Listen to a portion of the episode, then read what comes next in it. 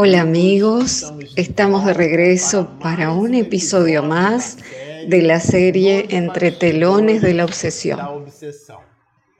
Para usted que nos acompaña a través del canal Espiritismo y Mediunidad, le decimos que nosotros estamos trabajando varios libros. En realidad son tres series con varios episodios en cada serie. Y este nosotros lo reservamos para trabajar con la obra de Manuel Filomeno de Miranda, la cual comienza con este primer libro, Entre telones de la obsesión, y nosotros estamos a dos episodios del cierre de la introducción, que Manuel Filomeno de Miranda aportó con miras al inicio de la historia romance. Nosotros estamos muy satisfechos porque Miranda introdujo conceptos doctrinarios para que nosotros observáramos el romance, lo estudiásemos a la luz de la doctrina espírita y no a la luz de nuestras creencias. Así lo decimos porque muchos compañeros que nos están acompañando, al igual que nosotros, en nuestro canal tenemos la costumbre de decir como una broma, ah, la persona es siete mesina cuando ella es acelerada. Nos preguntan, pero ¿por qué no empiezan de una vez con la historia, con el romance? Esto está muy largo. En realidad, nuestro objetivo es estudiar.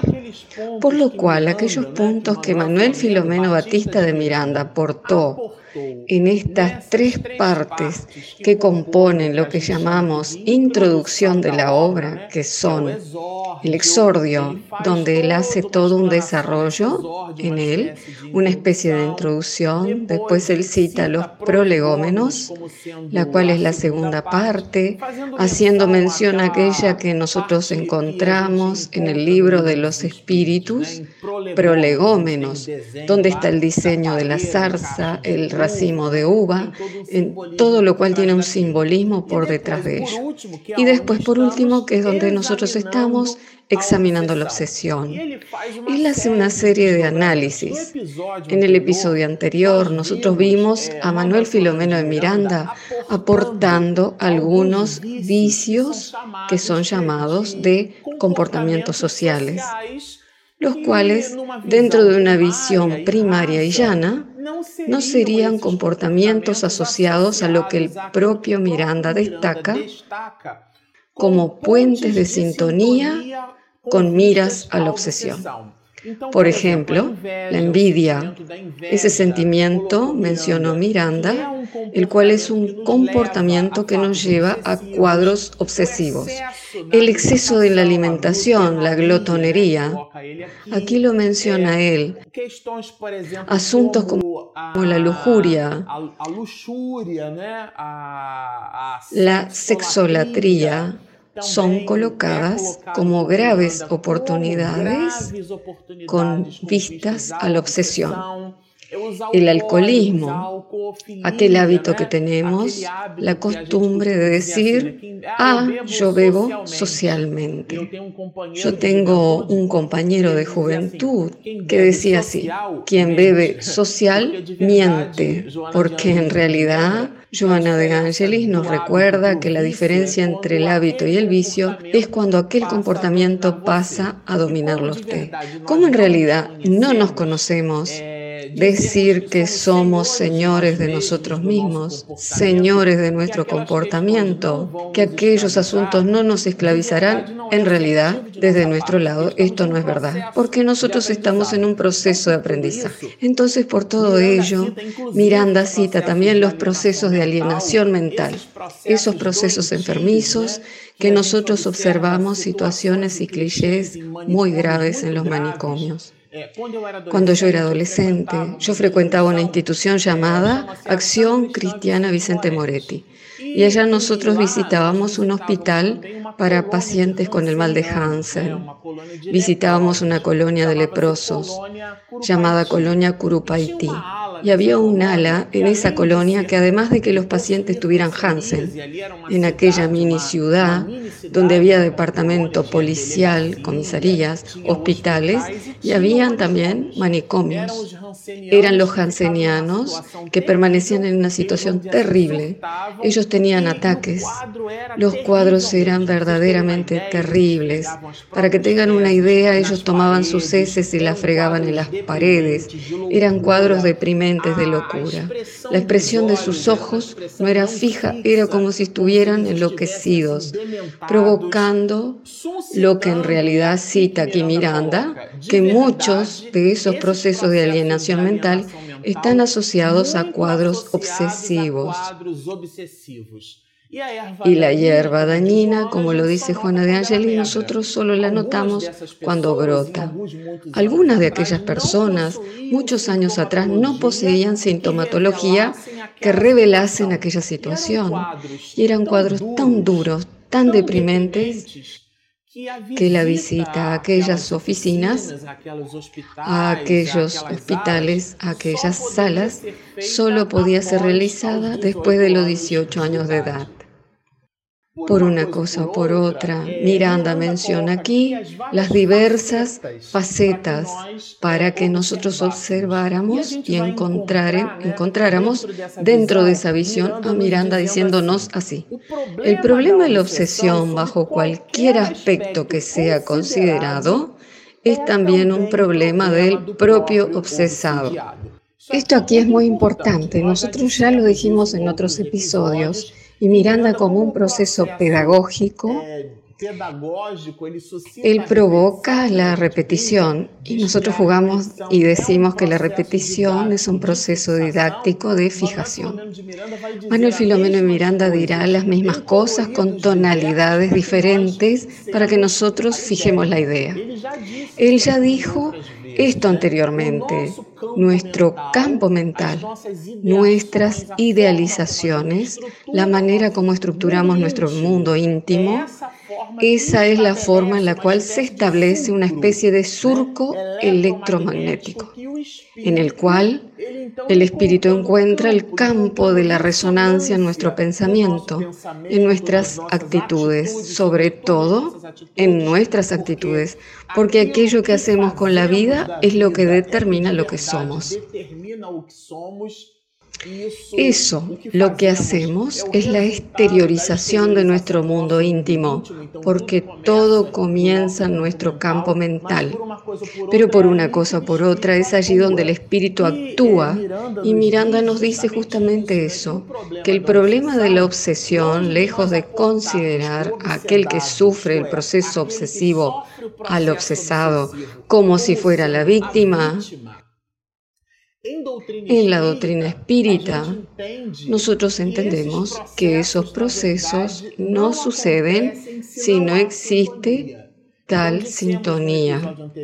Dijimos en el episodio anterior, si usted no tiene el hábito, si no tiene la inclinación ni la complexión hacia el cigarrillo, pueden aparecer los espíritus que quieran, incitándolo, ejerciendo su influencia, palabra que usamos mucho en el movimiento espírita, para que usted haga uso del cigarro, del tabaquismo, pero él no tendrá éxito. ¿Por qué no encuentra en usted?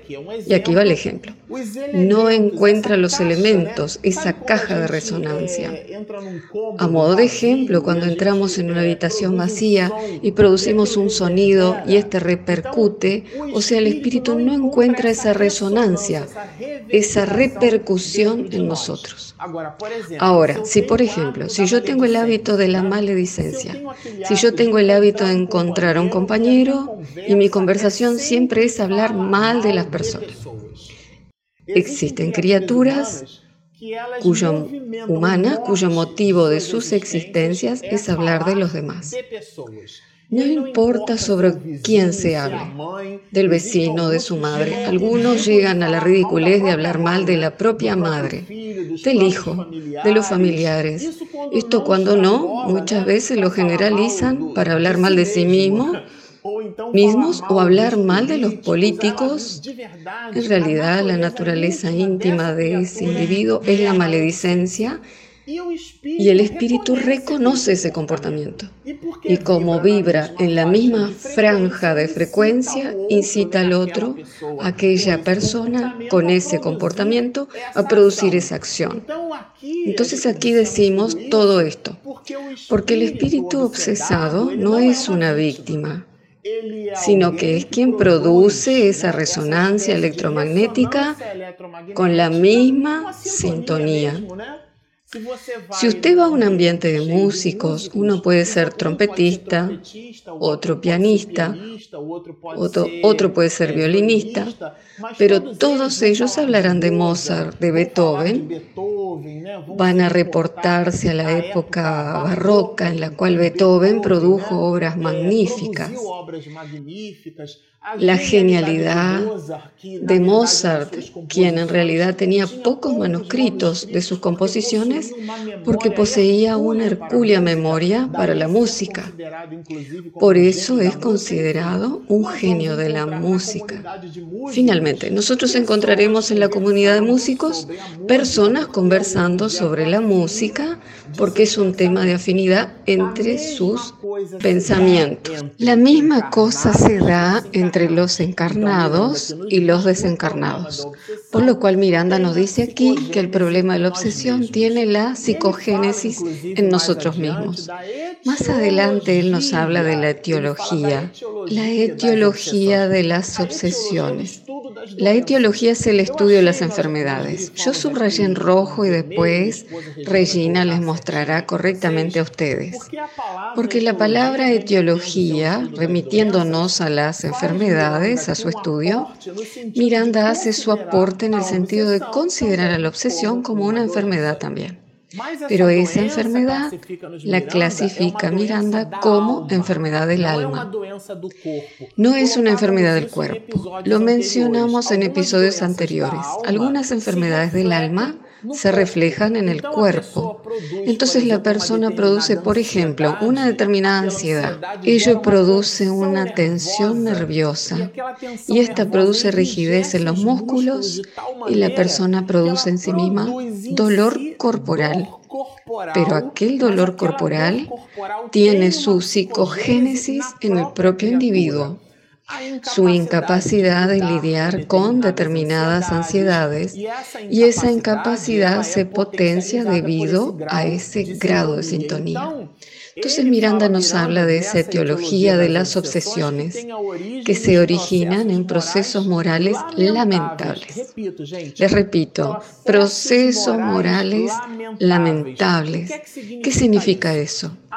La etiología de las obsesiones, por lo tanto el estudio de las enfermedades del alma, tienen igualmente procesos morales. No podemos imaginarnos que el espíritu produce en nosotros algo que no está dentro de nuestro edge, sino que está bajo, sino si ello no está bajo nuestra aprobación. Y eso será un proceso gradual. Y más adelante Miranda habla de algo muy interesante, de un comercio mental, ese trueque, ese intercambio el espíritu nos presenta una sugestión. Por ejemplo, cuando usted llegue a su casa, haga esto y esto a su esposa, y si es una mujer, haga esto y así así con su marido, o hable así o así con su hija, con su hijo. El espíritu nos brinda la sugestión. Pero nosotros, debido a que concordamos con la sugestión, llevamos aquel comportamiento hacia el ambiente doméstico y junto con él llevamos inclusive al espíritu, que encuentra el grado de penetración en nuestro recinto doméstico, porque es como si nuestra casa es mantenida en forma segura bajo una bóveda vibratoria. Pero nuestras vibraciones insanas crean un agujero. Y es por ahí que el espíritu penetra. Porque él no encuentra el campo magnético suficientemente preservado para mantenerlo a distancia. Por lo cual, el propio individuo es el que viola su espacio doméstico por medio de la traición, a través de los comportamientos terribles como el de los alcohólicos. De hecho, los vicios representan una segunda naturaleza. El que conoce a una persona que tiene esas características, por ejemplo, alguien que esté entregado a la drogadicción, la persona que está envuelta en las drogas y en realidad en su estado de lucidez, ella se percibe y dice, mi Dios, qué bobadas, qué tonterías hice. Pero como las drogas representan para sí algo que ella cree que no logra vencer, ella se entrega a esa segunda naturaleza y pasa a ser un individuo doble. En sobriedad ella se percibe de una manera y cuando está codo a codo con su obsesor, en la condición de obsesada, ella se percibe como otra persona y vive en esa aflicción. Muchas de esas aflicciones pueden, por ejemplo, llevar al suicidio y son casos muy graves. Y Manuel Filomeno de Miranda relata en muchas de sus obras esos asuntos que trabajaremos a lo largo de los años. Pero esos procesos lamentables, como nos dice Miranda, ellos suceden a través de ese comercio mental. Nosotros intercambiamos informaciones con los espíritus y él acrecienta, lo subrayamos en rojo. A veces, en los primeros días de la concepción fetal, para aumentar en acérrima comunión diaria durante la jornada carnal, cuando no precede a la propia concepción. ¿Qué nos quiere decir Miranda con esto? Algunos casos de obsesiones graves, ellos tienen su génesis en el mundo espiritual. En realidad, en situaciones pasadas de existencias anteriores. Y este libro trata ese asunto de una relación padre-hija que se detestaban. Tiene su génesis en la existencia anterior. A veces el espíritu renace y el otro queda en la raticidad. Y él descubre, por el olor mental del individuo, eh, por el campo vibratorio que ella emite, porque ahora ella está en un cuerpo físico, en otro, y a veces en otra polaridad genésica. Entonces, el entuerto espiritual sucedió cuando uno era hombre y el otro era mujer. Y por ejemplo, la mujer desencarna y reencarna como hombre. Y aquel anterior, que poseía un problema espiritual con este primero, ahora lo percibe en otra estructura genésica, pero lo reconoce, porque percibe su olor mental, percibe sus vibraciones. Y es curioso cuando nosotros percibimos en la literatura espírita que cuando esos espíritus entran en, en, choque o se perciben en el mundo espiritual, la otra parte, viviendo en otra estructura somática, ella rescata de sus paneles mentales y ella vuelve a propósito a su otra estructura física. Vuelve e imprime al periespíritu porque éste tiene plasticidad. Entonces el hombre se exhibe como mujer y allí sucede el drama. Y Miranda nos dice que eso se da en muchos casos antes de la propia concepción. A propósito, existe, por ejemplo, en la literatura de André Luis mensajes y citaciones en donde los espíritus reencarnan para que en la inmersión de la carne, con el olvido del pasado, puedan producir en la mente cierto descanso, porque la erraticidad son uno o decenas o centenas de cobradores. Imaginemos a Adolfo Hitler después de que desencarnó, la condición espiritual de esa criatura a la cual millares y millares de espíritus le cobran en vibraciones tenaces algo que le fue quitado, más allá de la propia vida, la esperanza, el éxito, la familia, los amores. Entonces, imaginemos el panel mental de Adolfo Hitler recibiendo aquellos dardos mentales. Entonces, muchos entuertos, muchas situaciones espirituales, ellas se presentan antes del nacimiento. Y continúa Miranda aquí cuando nos dice, así, viviendo la inquietud íntima que lenta pero positivamente lo desorienta, procede inútilmente en la vida en común como si estuviera equilibrado, para, en los instantes de soledad, cuando él está solo, dejarse arrastrar a los estados anómalos bajo las fuertes tenazas del perseguidor desencarnado. Comentamos esto en el episodio anterior. Son los grados de la obsesión. Aquella obsesión simple que nosotros bromeábamos en el episodio, que es aquella sonrisa de Mona Lisa. Quedamos. Después aquello crea un surco como un corredor y ese surco queda cada vez más profundo y el individuo permanece fascinado por sí mismo. Todo el mundo está equivocado y solo ella está en lo correcto, hasta llegar al punto extremo del más alto grado de obsesión que Kardec lo clasifica como posesión. Es la subyugación. El espíritu está bajo el yugo de otro y esa posesión, ese proceso de subyugación, que es el grado más elevado del proceso obsesivo, puede ser una obsesión física o moral. ¿Qué significa eso? Que algunos movimientos físicos, eh, por ejemplo, del joven que cuando pasaba una chica, un espíritu, eh, era como si tuviera una carroza y lo empujaba. Y el joven se doblaba como declarándose a la joven. Y en realidad era una escena social completamente humillante. Pero era el espíritu que lo dominaba aquel joven. Y él no sabía lo que decir, el joven, ¿no? Pero era contra su voluntad, bajo el dominio tenaz de ese proceso, dándonos una idea de una obsesión grave física y otros, otras de cuño moral cuando decimos o nos comportamos ante el tribunal de justicia. Por ejemplo, el hombre que dice, doctor, yo juez, señor juez, yo maté por amor. Y nosotros nos imaginamos que hubiera hecho si fuera por odio.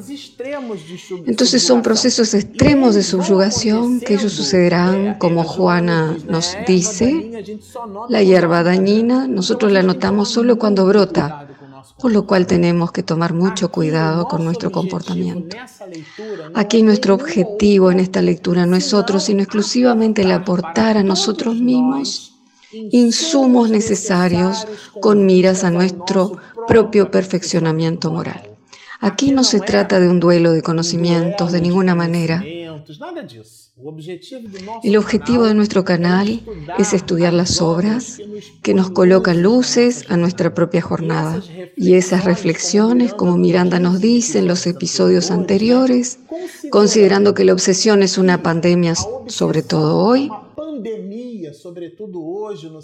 en el siglo XXI, en el siglo de la información, los procesos obsesivos, mediante los permisos sociales, se establecen, los cuales ya citamos, el tabaquismo, el sexo disoluto sin responsabilidad, las personas que carecen de la visión de que somos seres humanos y así cosificamos las relaciones humanas, todo eso crea un campo para que esos procesos de alienación mental nos alejen de nuestra propia realidad espiritual. Y aquí Manuel Filomeno Miranda nos habla que esto empieza en forma tenue hasta alcanzar niveles muy graves. Bueno, nos quedamos por aquí, agradecemos la presencia de todos.